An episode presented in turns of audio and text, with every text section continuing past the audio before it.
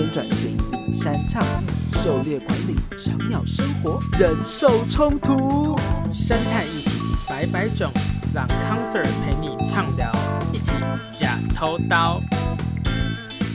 深色的议题，气度与华丽的名来演示，欢迎来到康 Sir 制药，我是吕博猫，我是 Fly 鸟，这是一个关于台湾环境与生态保育议题的节目，有关时事的康 Sir News，主题是探讨的假偷刀时间，还有经典的十分钟上下的康 Sir Zip，让你快速吸收保育观点。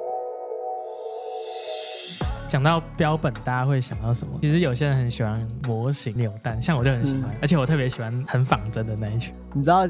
网络上有个什么烂标本的社团，它里面都放一些很丑的标本。之前还有一个是呃上海的自然博物馆，里面有一只狮子，然后它那个表情超像黑人问号的样子。反正他把那个。原本应该是做成像，就是动物死掉之后做的尸体，然后做成标本，然后他把它做的超丑，做的超像那个黑人问号的脸。哎、欸，你应该可以去找那个社团的，对对，Bad Taxidermy 的那个。对对对对，他有网站，然后里面超多那种超丑的。他有脸书啊？哦，对对对对对对。那以前都是呃 那种填填充的标本啊，嗯、里面都是一些麦秆啊，或者是。稻稻草杆之类的，真的，对啊，所以就不是不是，它不是假体啊，它不是，它全部都是用塞进去，对，所以不愧是专业，所以脸 脸才会那么丑，左右不对称这样，哦，但至少那样塞能够撑起来就蛮厉害的。台北市立动物园那个亚洲象灵王，然后他是当时从那个随着国民巨斧。从从缅甸撤军来台，他们应该是协助就是搬运物资的大象。我小时候其实很常去动物园，然后就是会吵的时候，我要看灵王，嗯、或是灵王爷爷、马兰之类的，嗯，加最后一任妻子。嗯、那在我很小的时候，大概二零零三年的时候他就走了。嗯，那知道吗？后他后来有把它做成标本，放在他们有个动物园里面有个教育馆的地下室一楼 B one。那那个教育馆它其实还有一区都是在讲。就是他会做一些标本，然后后面也会有仿他的造景。嗯、那个算是台湾从初期标本的，已经算是做的很不错的标本了，哦、算里程碑。作者是林文龙啊，呃，对，对，然后啊，后来是詹德川，对，川哥他们在制作，两个我都算有交流过，对啊，因为林文龙比较他比较少在网络上面出现，他有一次就突然。办私讯我的粉砖，嗯，他想说，哎、欸，他问我在哪里，嗯，啊，想要来来参观来看一下 害我很紧张。但我我小时候真的很喜欢逛那边，嗯，我我去逛那边之后，我才知道灵光是站相，就是你说缅甸来的那个站相，当时很多都是这样子。现在还有开放吗？动物园进去，那、啊、那个馆要特别买票吧？可能因为标本有一些成本哦，它是在里面，好像也也也很便宜啊，好像五十还是多少？然后就下去，是是在哪一个馆？教育馆，教育馆就是保育保育正门走进去，然后前面你会先看到什么红鹤啊，它的后面有有有有一栋。我觉得我后来小时候已经很喜欢林旺，然后长大之后看说他是战象，那我就觉得超爽，因为我以前玩那个世纪帝国，然后那个。军队都选波斯，都是因为他可以有战象这个兵派。内内你们内容会聊到这些，越来越远，大大大跳跃。好了好了，那听众朋友们，大家或多或少啊，像我刚才讲，呃，动物园有博物馆啊，标本室，你可以欣赏到一些标本嘛，所以大家有可能或多或少有这样的经验。不过，标本的世界其实不仅仅只是这样子，我觉得啊，也不是所有人都有机会。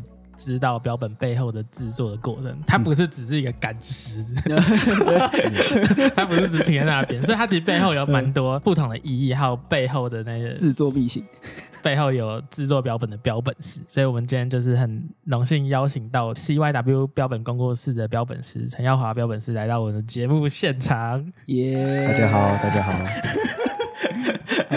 其实其实我们认识陈耀华也很久一段时间了。几年呐、啊 欸？快八年了。嗯、我跟你认识可能快八年，快八年，好可怕。大学以后的时间都过很快。那特生特有生物研究保育中心，对对对的标本班，嗯，然后我们都是学员，对，然后他就直接变老师。对，事隔八年，从学员变老师，我还在这边录 podcast 那时候是第二年我就当助教，对对对，练武奇才，古得惊奇。那时候那时候很酷，那时候是去标本班，我就发现大家自我介绍完一轮之后，哇，全部都是顶大的，台台大、清大、师大、交大。然后我就想说，哇，我一个那时候我还在那个私立大学，嗯、然后我就想说，哇，大家都是学霸。然后老师在老师在示范的时候，我每个人都做笔记做到就是，我想，哇，不愧不愧是顶大的学生，因为因为我们会做笔记，然后 我们好像只会做笔记，我就我就像我就像一个就是参观的一样，就在那边这样一直看，然后到后面真的实际操作的时候，哎。就哎，我一下就做好了，然后大家就一直在看笔记，一直在看笔记，然后我就很慌，我想说怎么办？我做好了，我哪里有错？没有啊，你就是那种题材。后面他后面就是代课的那些老师就哎呦吓一跳，就是哎、嗯、这个人做做的还不错，有料，有被挖角，也没有被挖角，我就好像蛮有兴趣的。嗯、这会是你？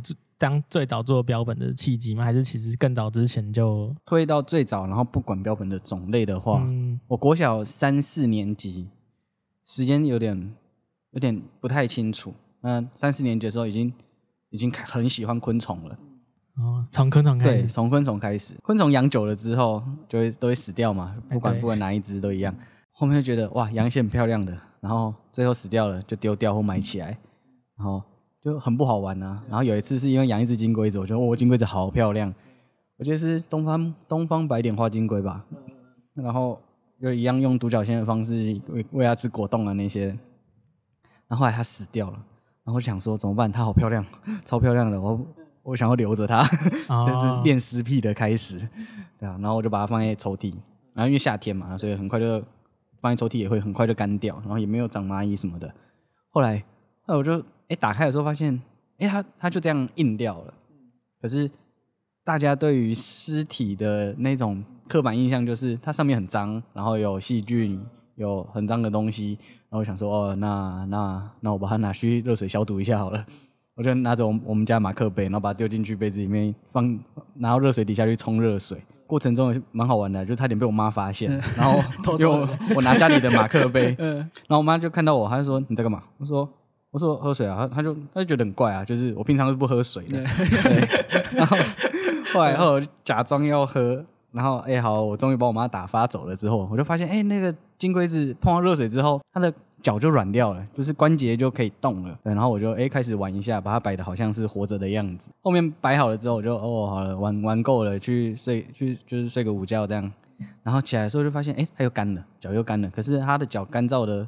姿势是我刚刚前面玩的最后的姿势，然后我就很有点有点开心，就觉得哎、欸、好酷哦，他被我摆的很像活的，嗯、对，然后我就给我我后面晚上吃饭吃晚饭之后我给我爸看，然后我爸就说哎、欸、我就跟我爸说哎、欸、你看，就是反正就是他硬掉了，然后他死掉了硬掉了，然后还很像活的样子，然后我爸就叫我丢掉，酷，超酷，所以常常很多人问说哎、欸、你人生第一个标本是什么？我就哎。欸丢了，丢了，对，还还留着吗？我说没有了。他完全真的照做昆虫的很基本的，对啊，泡水，然后让它来定型，而且是误打误撞的感觉，好屌啊，很屌，很酷，而且探索的过程，那是在我完全不知道什么叫做标本的情况下，我去制作出来的。标本。对，然后后面后面我为了要就是方便我去定型，因为我发现。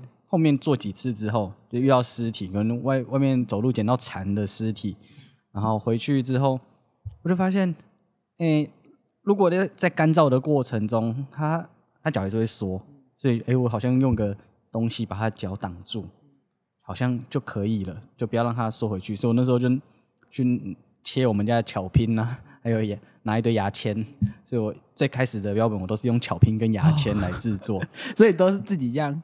摸索想出来，但你这也是自己摸索，对对对，是自己，对吧？又是正确步骤，好猛！对，后面是后面是，诶，我很喜欢昆虫，之后我爸发现我很喜欢昆虫，他就看我在家很无聊，他就买那种昆虫的书，可里面全部都是日文，嗯，对，然后我就打开翻一翻翻一翻，诶，里面有在跟我做东西，做这个昆虫尸体很像的内容，然后他是用一块板子跟很多珠针。对对对，然后就上面因为有日文嘛，所以上面就就有一个标本。然后大概是在四年级升五年级的暑假的时候，反正新闻晚上吃吃晚餐的时候，新闻就反正就播博物馆里面什么东西，什么标本，然后就哎。诶怎么跟那个书里面写的那个两个字一样？然后就哦，所以我也会做标本哦。然后我就跟我爸讲，然后我就给我爸看我那时候做的哪一些东西。然后我爸就说很恶心，然后反正叫我叫我把它放在外面，不要放在家里。对，所以后面我就发现，哎，我好像会做标本。对，所以。回头来想，回头来想，就是因为我国小就在做大学的事情了，对啊，而且是自己摸出来的。我觉得最最神奇的是这个，因为天生标本师很猛哎、欸。因为有时候我要做一些事，我都没有一个方向，然后就想说要去查什么东西，什么东西，然后才开始做。可是你是直接是一个发现史的感觉，很像从无到有，然后就误打误撞整个摸出来。还是想着说哦，我要把它固定，说我找牙签这样，没有，就是 想想有什么东西。比较好取得啊，对吧？那时候那时候也家里不可能会有 竹针，很多竹针啊，对吧？谁会有竹针？如果如果我们家开纺纺织业，可能还比较比较方便。对，我们家就是有很多竹针，真的，但我没有变标本师。这是在大概就是从我人生当中做标本开始的一个原因吧，对吧？你那时候觉得哎很酷，就是我有一个。我有一个蛮有成就感的兴趣，算算好像不太能跟之前的同学聊天聊这个，他们会觉得很无聊。现在拿出来讲，就觉得哎、欸，还蛮有趣的。你是在那个就是酒局上，你会开始拿标本出来跟别人端详。有一个图就是不要跟神之系人出去喝酒，他会拿青蛙图鉴出来跟你讲解。第二届还是？第二届的路杀社年会上，然后就反正同桌里面有李景宏，然后哎、欸、他就很很酷哦，他就跟我们讲他在做什么这样，然后就他就真的从他包包里面拿出那个标那个泡酒精的标本瓶，然后给我们看贴贴。迷音在线。如果我不能拥有你，我就要我就要准备，哎、欸，我就要把你做成标本，标本然后放在那个帮你跳的标本罐里面。嗯，恐怖情人，很恐怖。可是听起来你家人好像一开始会有点反对啊，现在还是反对啊？啊，现在还是反对，现在还反对。对啊，就是、嗯、他们怎么个反对？他觉得什么？家人一开始他的他的他们的反对是有阶段性的，就是一开始是觉得很恶心，再来就是好啦，至少恶心不会有太多的味道，还行，看习惯了就就习惯了。做到鸟类之后，嗯欸、那个阶段又退回很恶心，从、哦、头来过，对，又跳到就是可以接受。然后好了，就是没有味道就算了。跳到大学的时候，哎，好像有做出一点成绩，再就变成，哎，好像可以赚一点点钱，不用一直靠父母的感觉。对啊，然后到现在就是尽可能的让他们知道，哎，我看到我我的角度去看到的是，台湾在标本这一块，这种自然科学这一块，其实还一直停留在很久以前。就是大家对于标本的刻板印象，对啊，所以其实发展的空间还是蛮大的。都还是从那个尸体感觉，就是大家看还是想的就是尸体，因为大家不懂看到一个真正的标本在眼前的时候，我们没有办法去猜它里面到底是什么。你看到一个动物就知道啊，里面是内脏，活的动物。可是你看到死的标本，你们不会知道里面是假体，里面是铁丝，对啊，你还是会猜说哦。是不是用最简单的方式泡福马林、大福马林，然后干燥，里面还是干掉的内脏？是直到有一年我在大学的时候，跟那个台湾现在很厉害的标本师叫黄文杰，然后我们就几个标本师一起去科台中科博馆有办一个大型动物的展标本的展览，蛮、嗯、有名的。对，然后科博馆就觉得说，哎，要让民众也知道标本里面到底是什么，所以，所以他就找我们几位。去现场演示给民众看，就是标本的制作流程。我爸他们也觉得说，哎、自己的小孩好像怎么可以做标本做到去科博馆做给大家看，然后他们也蛮好奇的，就来看，他们才知道，哦，原来标本里面就是不是他们想的那么血腥，那么有腐败的感觉。啊，突然有点感动，你知道吗？我讲个题外话，我觉得很多就是比较年轻一辈的朋友，他想要钻研他各自的兴趣。有人做做模型，做那种高仿模型，嗯、然后涂装做到很很顶尖，然后有人做什么做到很顶尖，然后家人其实很多都会一开始说反对，不过后来发现你自己，你真的够用心，你会在一个领域上占到一个成就的时候，嗯、其实家人只是担心说你会饿肚子之类的。对啊，其实所有工作好像差不多啊。喜欢玩电脑，喜欢玩游戏，变成电竞选手，也都是要付出超多才能爬到前百分之五这样啊。对啊，所以啊，哦，我做我做标本，我那时候做的时候也没什么人在做，所以所以就蛮容易爬上去的。对啊，没有，也是骨骼惊奇，从小就会。那个比较像是 猎奇的兴趣吧，对吧？以前，所以你小时候就就觉得尸体这种东西还好，就除了虫之外，到我骨类什么的，甚至到前阵子做那个。埃及圣玄，就是、还是念玄的那一派。对，我还是觉得那字念起来像环啊。对对，字 打字打环比较快跑出来。嗯、打环会有，对，打环会有，打玄我找不到。我刚好都打打玄会有那个 左右左右颠倒。圣玄怎么样？很油吗？很酷，那它翅膀打开底下红色的嘛，再外加它的脂肪是很橘色。对对对对对，圣玄脂肪橘色。对，所以我觉得很很怪，然后。又另外再加上他在埃及神话里面的里面的地位，我就觉得智慧智慧之神。他说：“问我做丑了，我会不会智慧被剥夺？” 就那时候，那时候好像是台北的领馆处吧，请人去请人去移除他们的冰柜里面一堆，然后不知道要怎么处理，然后就在联络我讲说：“哎，有尸体，你要不要？”我就好，然后我就跑过去他们的冰柜那边寄回花莲。哎，他们想要看胃部里面有哪些东西。对，然后哦，这边很酷，成体的埃及圣埃及圣玄埃及圣环的胃里面讲圣玄，好，成体的埃及圣玄里面，它的胃里面啊，全部都是嗯。看起来很营养的，有肉啊，有有鱼有有鸟啊的肉，有鸟，然后幼体的肚子里面全部都是塑胶，哦，都超奇怪，都吃都吃垃圾，哎，我就他就要看胃里面的构造，然后拍给他们看，哎呀，所以我那边才会有一些很怪的圣玄。但他们比较多是猎那个幼体哦，呃，小就是这这是那叫什么？这叫哦，你是想要讲这个吗？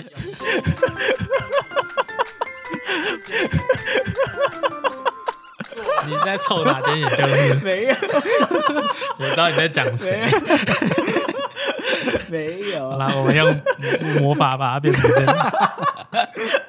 OK，好，听众朋友，我们刚才讲一些很恐怖的东西，但是 你们永远不会知道。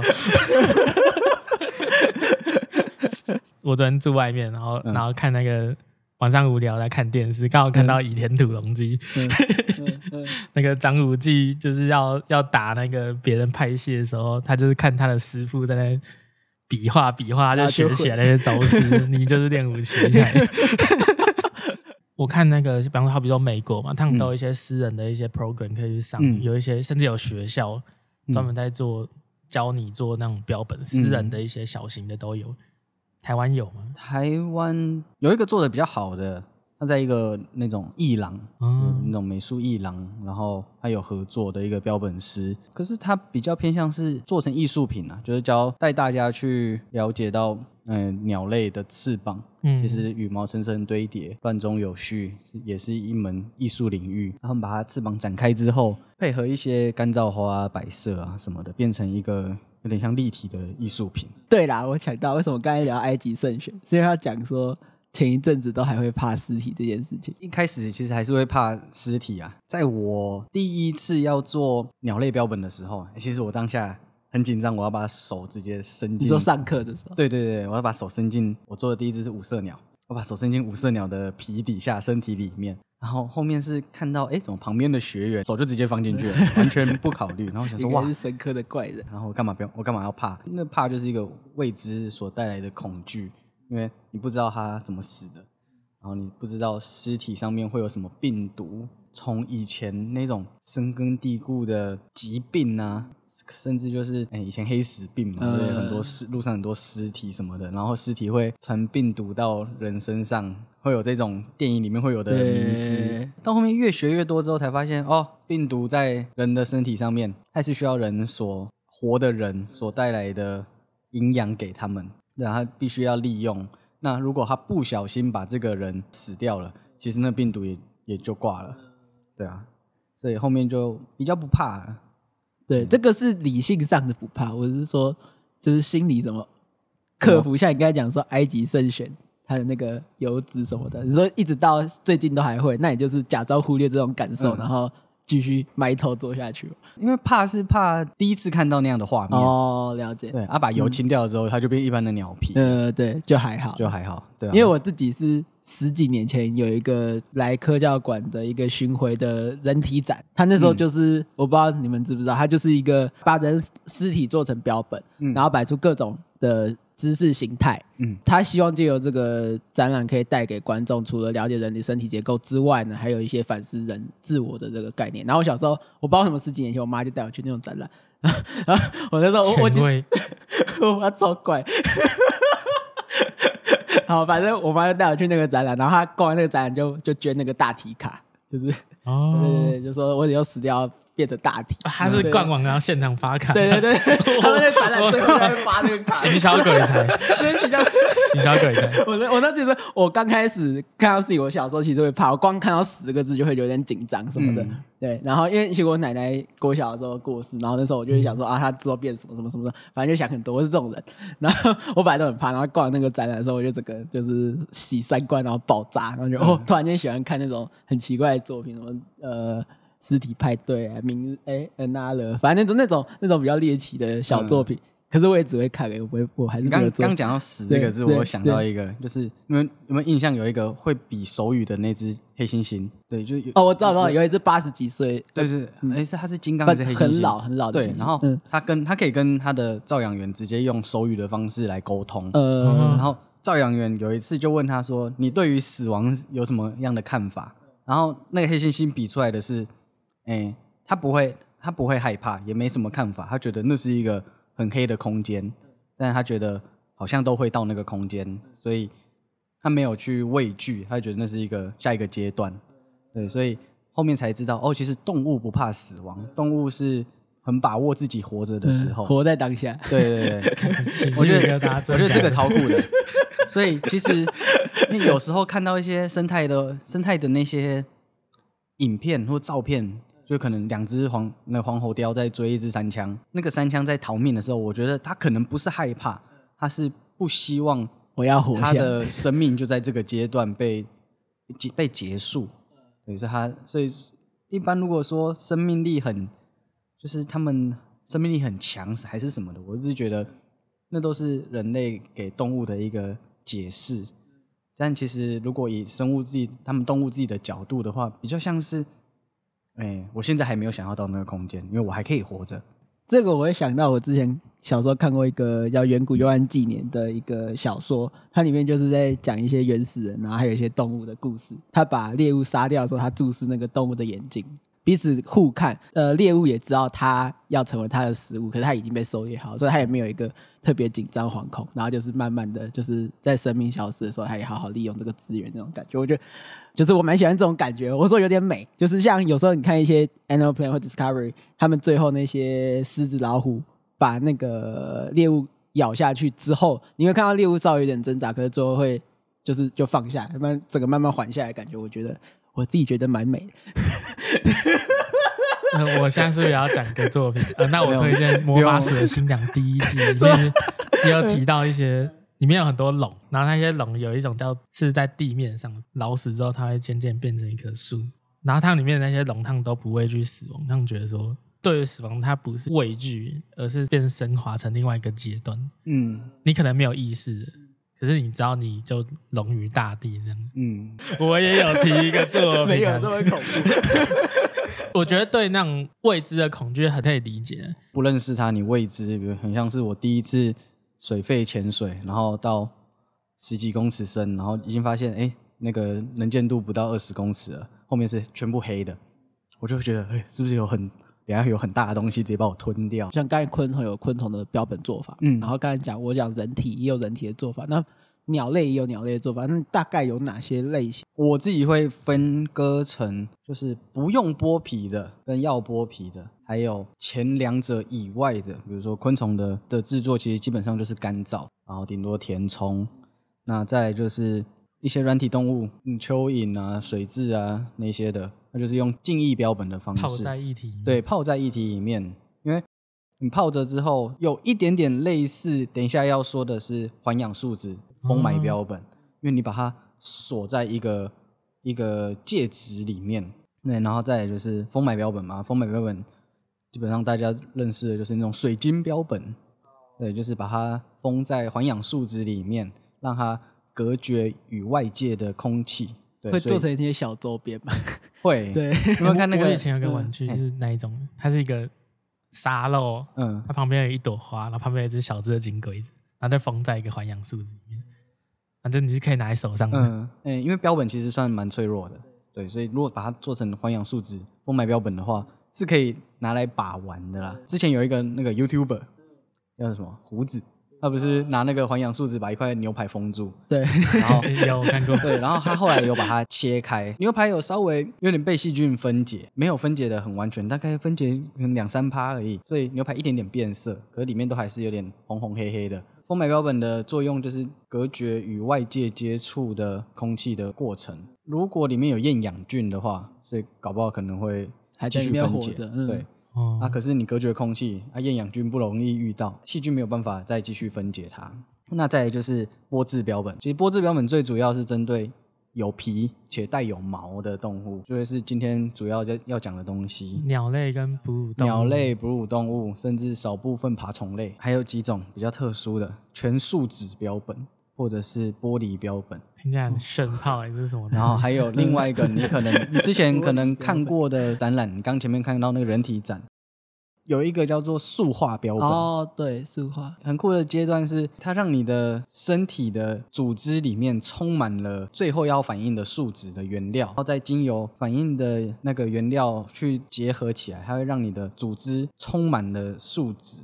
哦，有点像是整个渗进去。我不知道你们有没有知不知道永生花的制作方式？永生花其实很像是一种标本。那它的制作方式其实是利用空气凝胶的方制作方式，用一个果冻，然后我们把果冻里面有很多水分，我们把水分全部都用超高挥发的方式去取代。嗯，就是超高挥发的溶剂，比如说丙酮，嗯，我们把丙酮全部取代，把水分换掉。对，把水换掉。然后你再把那个果冻，因为里面充满丙酮，把它放到一个可以快速挥发丙酮的空间。一个果冻可能它的含水比就大概是九十帕以上。嗯嗯嗯。那突然把丙酮这个取代水的溶液蒸发，哎，就把它挥发之后，哎，它全部都剩下不到百分之十的固体。所以空气凝胶是一个全世界最轻的固体。然后永生花其实就这样制作。那它把花朵里面的水分全部抽取掉之后。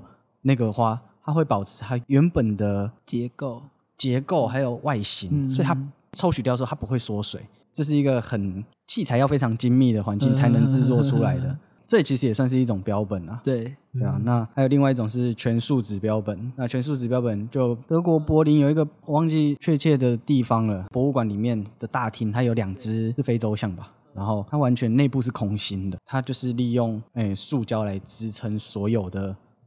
大象的外形，然后有另外一种玻璃标本，还是它是灌进去？它不是灌进去，它有点像是，呃、嗯，有点像是翻模哦。它翻了一个大象的模具，对，那所以里面是空心的，对，外面包一层皮这样。我忘记，我忘记到底有没有包皮。哦，对吧？哎，开车，好。那另外一种，最后我要我要说的是。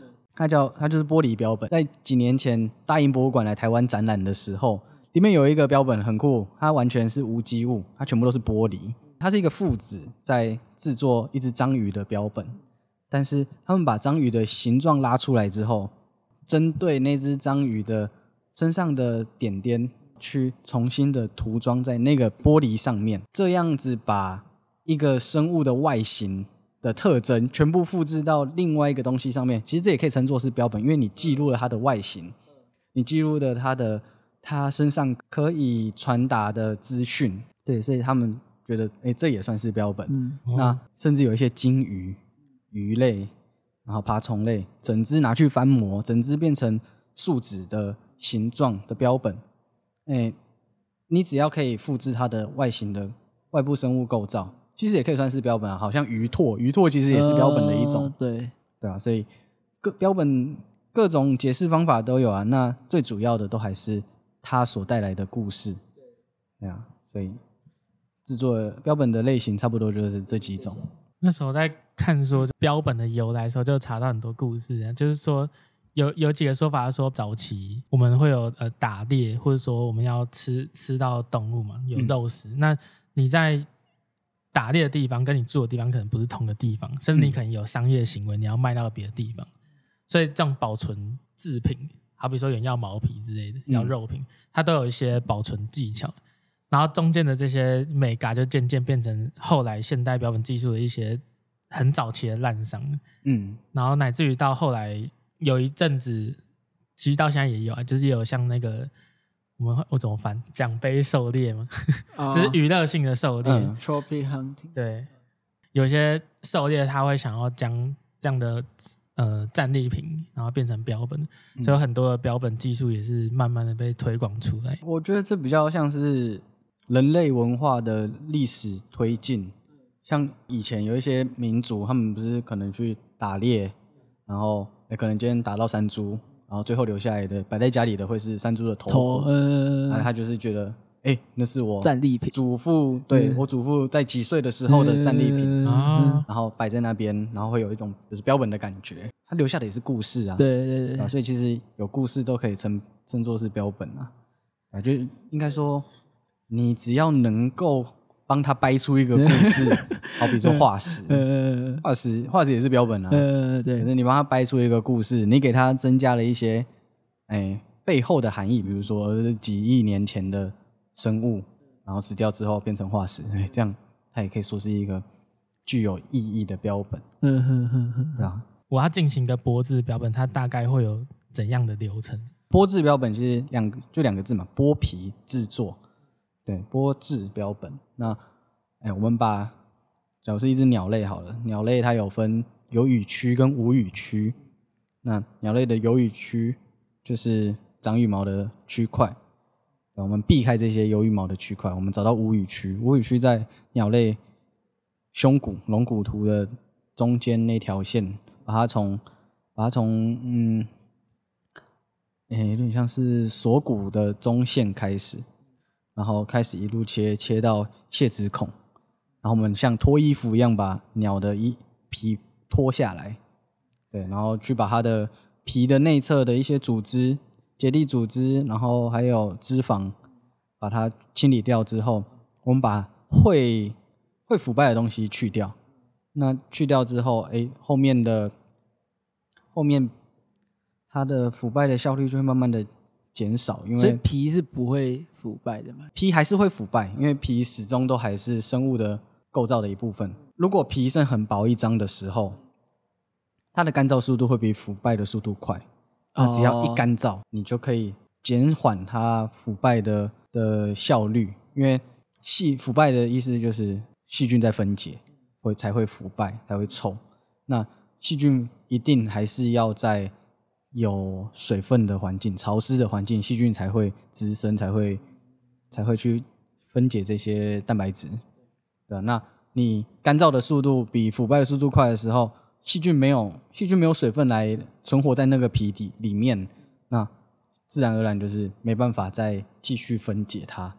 所以比较厚的那种就要可能要动用到鞣制的技巧之类。对，像因为鸟类的，即使是一只很大只的孔雀，很大只的鸡。或者是，哎、欸，到鹤鸵这一类，鹤鸵是什么？鹅苗，蓝色的脸。哦，我知道那个叫凶的，很凶，死火鸡。对对对对对对对。那种的话，可能就会需要一点点鞣制啊，一点点，哦、因为它比较皮比较厚，它皮比较厚，对，就是水分干的比较慢。哦，鞣制的话，就是剥制标本的哺乳类的另外一个阶段，它比较比较复杂一点。对，鸟 鸟的剥制阶段，你把皮剥下来之后。去掉会腐败的东西，然后我们还要最最主要的一个就是鸟的假体，假体 fake body。假体的材料有很多啊，有国外有一些用，有一些用一些植物的纤维捆绑起来，捆绑出身体的形状，或者是用飞机木去削。那还可以用更更轻、更坚固的保利龙或者是 PU 发泡块这种材料。啊，任何材料都可以，我们只要可以固定它身体的形状，对啊，然后再就是头部里面脖子要有铁丝，翅膀要有铁丝，脚要有铁丝，固定好之后，再把假体放进身体里面，把皮包起来，最后再调整鸟类的姿态，后面其实调整一下羽毛就完成了，嗯、就完成，嗯、就很简单 听起来很简单，对，做起来只会做笔记，大神在做笔记，笔记都做好。都不会做，只会做笔记。我听到说，之前很多像现代标本技术很多是像以现代标本学之父嘛，Carl Ackley，他当时很多技巧到现在都会传承下来。嗯，如果看一些纪录片在做这种东西，他们会想说，我的标本为什么传神？他别人标本我怎么做做不到别人那么传神？嗯，他的美感常常在他，比方说我假体，就像普通，嗯，你甚至要知道他的肌肉的位置，对。然后他的呃每一寸，他肌肉不是说啊、哦、我有胸肌就好，他连那个角度动作都一定要很精准到位，因为甚至你是要用他原本的取下来的肉体去翻模，嗯，把那个摄影做出来，因为那个才是完全符合我自己的那个 size。对对对对，所以我觉得这这过程其实超级需要。哎，你们这样会变雕刻师，就 哎。雕刻这个部分，它必须，它只是做标本的一项技能之一。天 哪！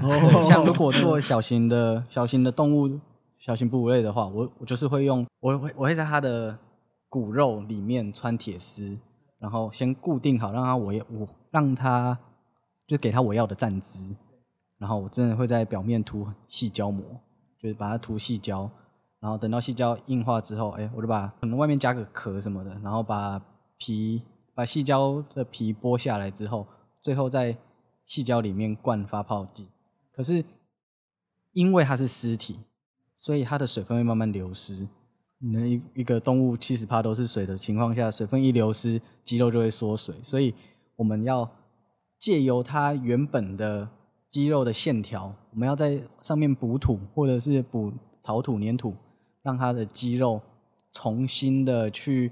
还原到哪一个哪一条肌肉在用力？因为我们所所有动物有肌肉的动物在动的时候，我们的手臂可以弯曲，绝对是一条肌肉放松，一条肌肉出力。所以我们要知道，它在这个动作的时候是哪一条肌肉群在出力。对，所以这都是做标本是哎传神的其中一小个关键。那再来，在你刚刚讲的肌肉数以外，最重要的是。相对的位置的比例，对吧？比如说像是猫科动物有一个很标准的制作方式，比如说像你要去量它的眼睛跟眼睛眼角内侧的距离，那大部分其实眼我们称为眼宽呐，眼宽会跟鼻宽一样，对，所以如果你觉得这个标本怪怪的，那你去量它的一些身体的比例跟活着的，哎，跟活着动物的比例，你就会知道哦，它眼睛太宽了。或者是眼睛太歪了，甚至做鸟类的时候，最重要的就会是，诶，虹膜眼球的对倾斜的程度。嗯哼哼哼。像黑冠麻鹭好了，那黑冠麻鹭的眼睛眼球比较往下倾斜，对，所以这个会是它活着的时候的最传神的关键。嗯，所以有时候就是我们一般人会觉得看起来怪怪，可是说不上哪里怪。但有时候博物馆里面有些就是很怪嘛，啊，有些很真。然后很真的民众都会问说：“哎、欸，这个是真的吗？”没有做太真，做太真，民众会觉得：“呃，这是模型啊，这是假的啊。”对，所以常常常常大家喜欢收标本，都会有一个很奇怪的迷思，就是我希望它看起来就是死掉的动物做的东西，假的，哎，看起来真不真，假不假都没差，我就是要确定它是动物做成的。那如果如果做的太像，他会觉得。好像不是标本，好像是模型哦。然后 我就觉得，哎，那你很奇怪，就是 到底要什么？到底 到底我追求的东西，就是我追求的是越越做越像活的标活的动物。对，结果我做到太像，你反而觉得太假。为什么？就很怪，假的太哎，真的太哎，真的太假了。所以，所以大家还蛮喜欢一些古老的标本，就像那种玳瑁。那种带妹干燥，然后放在那边这样，海龟的对对对对，然后 大家都特别喜欢这样的东西。是哦，第一次听到这一种，因为我每一次都有时候会呃带一些人做一些导览嘛，嗯，他们都会说，哎、欸，这个标本是真的吗？我都不知道怎么回答，欸、就想说，哎、欸，有真有假，有时候都觉得很好笑，说你问这个问题干嘛？就 这个到底是不是真的动物做成，还是模型嘛？对对 对，因为现在科技越发达，大家对于一个做的很像的东西，他们会抱有就是，哎，这是不是人工制品？比如说蜡像好了，对，那些蜡像博物馆，它里面都超像真的啊，对，但但一定都是假的啊。然后，所以大家看习惯蜡像之后，会觉得，哎，这些啊这些标本有没有可能是假的？我后来想说，应该也不不一定就是。纯粹像那种蜡像博物馆，有时候可能台湾民众在一般生活当中常常被诈骗，那种太多以假乱真的东西，都会让大家大家脱口而出说：“哎、欸，这到底是真的还是假的？”像是我国中的时候，我哎、欸、高中的时候晚自习我们会全班订卤味，然后我那时候就会拿卫生纸，然后去沾那个卤汁，然后就很像被卤，就是就像卤过的高丽菜，嗯，然后就夹给朋友吃，就有个有点像是仿制高丽菜。然后就讲给我朋友吃，然后朋友就说这他就会吃下去。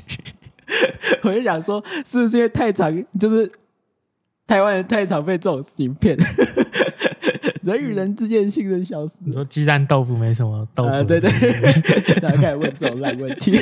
同一布丁里面没有鸡蛋，但同一布丁好吃，芬达无果汁。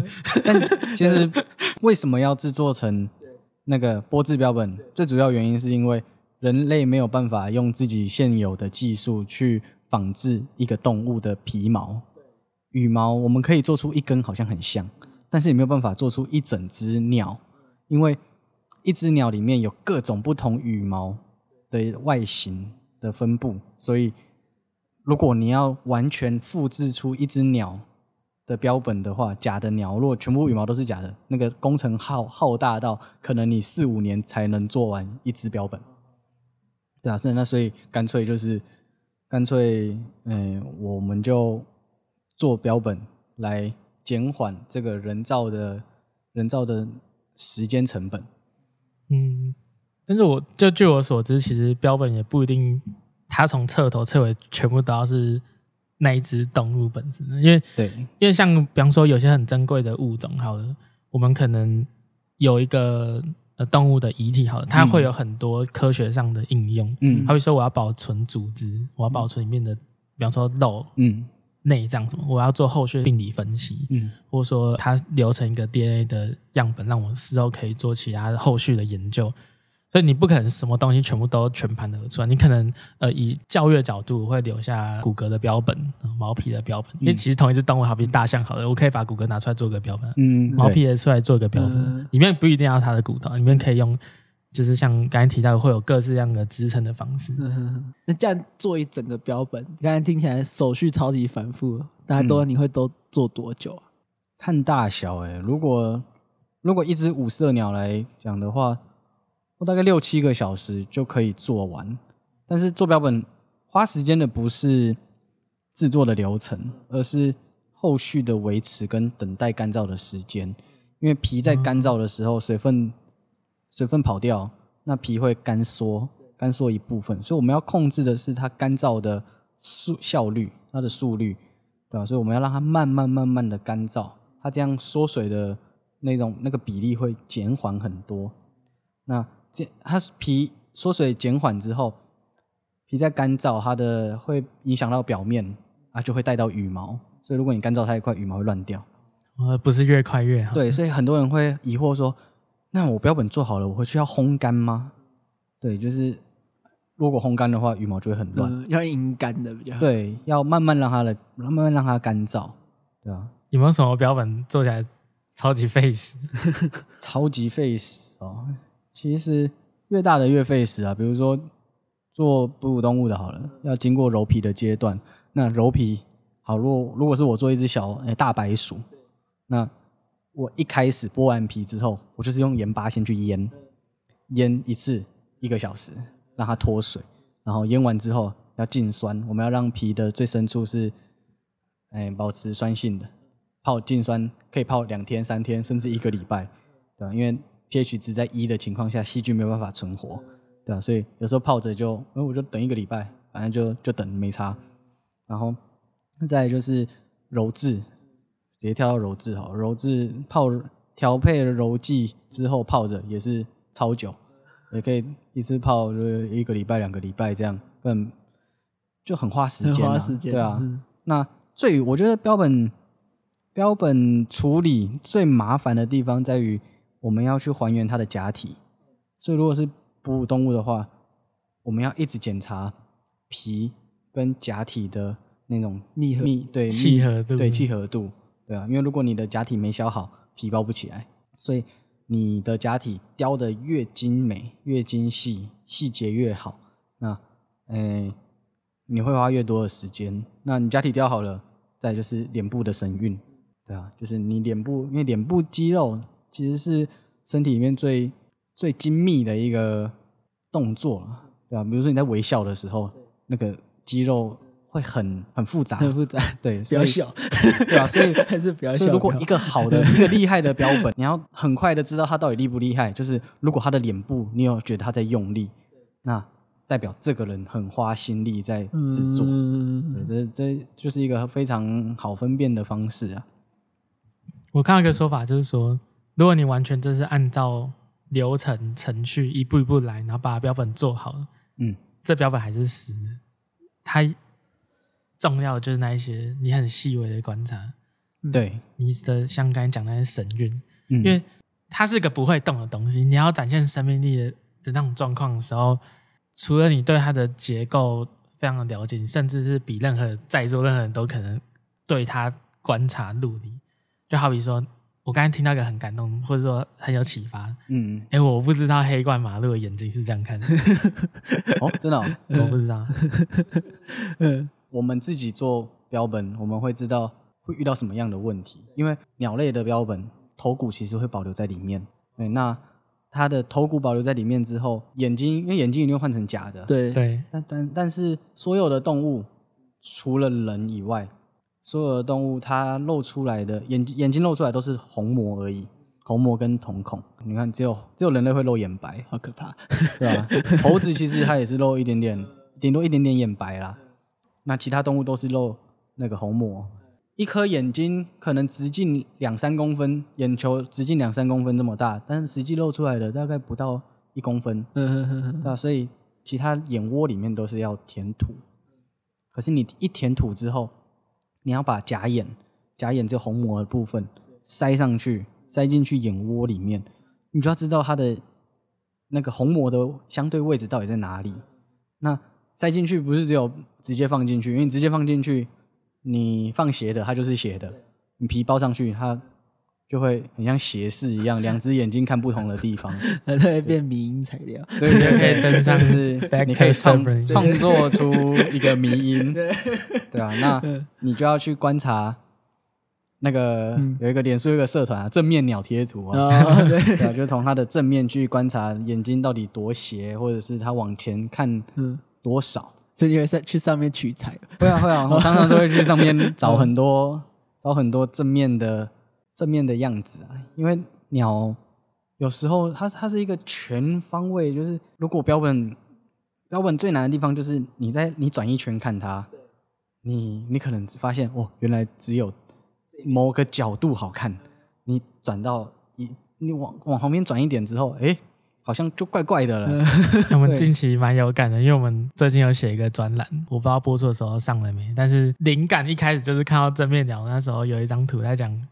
黑面琵鹭，嗯，他 这边超丑的，哦，就 眼睛很突啊，对，那个超丑，还还有吧，我觉得很好笑，还有那个美国的国鸟白尾海雕，超呆的，侧侧面很帅，然后正面很憨，对对对，所以其实，嗯，但是这种东西我们做标本还是要还原，对，嗯，你因为他毕竟他活就活着就是那样，就就是带样，他需要很强的观察力，对，洞察审美甚至美感，它就变成是一个你一张照片，如果角度 OK 的话，你可以从照照片上面去取出我所需要的比例，对，所以光在眼睛的部分，我把皮剥下来之后，把头皮翻翻出来，我会去直接量它。两边眼珠虹膜到虹膜的位置，还有虹膜到眼眶的长度，去做量出这样的比例之后，我把假眼塞回去，它才会是那个尸体最原始的的尺寸，它的比例，对啊，所以要注意的细节会很多。那这就是回到刚刚讲说，就是很费时，然后可能即使你依照我写的步骤一步一步的做出来，也不一定好看。你做出来也不一定好看，因为你不知道到底细节在哪里。我也很难去跟你说。这边里面会有什么细节？这样这样我可以写一本小说，对对啊。所以有人问说，哎，为什么你就说，哎，为什么你不出那个那种线上课程，嗯嗯，或者是直接弄一个材料包，对吧？就是好，如果我真的弄成材料包，大家买了回去做出来，然后就分享出来。哎，分享了一只很丑的鸟，然后底下就是说，哎，你跟谁学的？然后或者是 这这材料是哪里来的？然后他就标注我的 我的粉砖，我就会觉得，哦，搞搞得好像是好像是我害你的标本变那么丑一样。哦，有道理。哇，你这样平常还有别的兴趣？我喜欢画画，然后运动，对吧？然后现在就因为工作，就是在做标本，嗯，很冗嘛，就是其实中间很多很多。嗯，就是时间要去消耗。嗯，你在边做标本的时候，还会多做什么事？还就会专心、全心全意的把它姿势什么都调好。我会看大胃王吃东西，疗愈。就是因为因为有时候做标本，你就是有时候做标本还蛮无聊的，就是做到后面，尤其在等待。对，甚至就是你一只鸟剥下来之后，你要把全身上下的筋膜通通都处理越干净越好。所以在处理筋膜的时候，大只的鸟可能处理筋膜就是两个小时，对啊，那就在那边一直处理，然后动作都动作都一样，我要花的时间就是这么多啊，哎，因为动作一样，所以就基本上弄到后面我可以不用看，我可以不用看我的手到底在干嘛，我用靠感觉的，然后我就看着啊别人吃东西这样。会不会不小心就夹起来？哦，不会啊，然后就沙门氏菌中毒。对啊，那个那个不要再一次了，太痛苦了。对，算算病毒会死，但是不要小看细菌。对对对对。我做标本的时候就还蛮都还蛮专注的在处理啊，就一次。一次有点像是我的精神解离了啦。哦，会可能酷。以前大学的时候在宿舍做标本，一次就是十四个小时，可能我晚上七八点开始做，然后我发现，咦，我的手已经在抖了，哇，要吃晚餐了，就要出去要看一下窗外，啊，天亮了，哦，然后就哇，完蛋，走吧，直接分离那个世界。对啊，就是有时候会忘记时间，然后也忘记吃饭，然后就发现，哎，我手在抖。为什么在抖啊？我忘记吃饭，就是没有吃饭，血糖太低。对啊，因为时间的关系，所以我们这一集要在这边跟大家告一个段落。那我们下一下一段的访谈也是相当的精彩。嗯，那我们很快就会上架，那大家就可以收听到后续的访谈。嗯、那我们今天节目就录到这边。我是吕伯猫，我是鸟，我是陈耀华。我们下一集见，下一集见，马上就到。拜拜，拜拜，拜拜。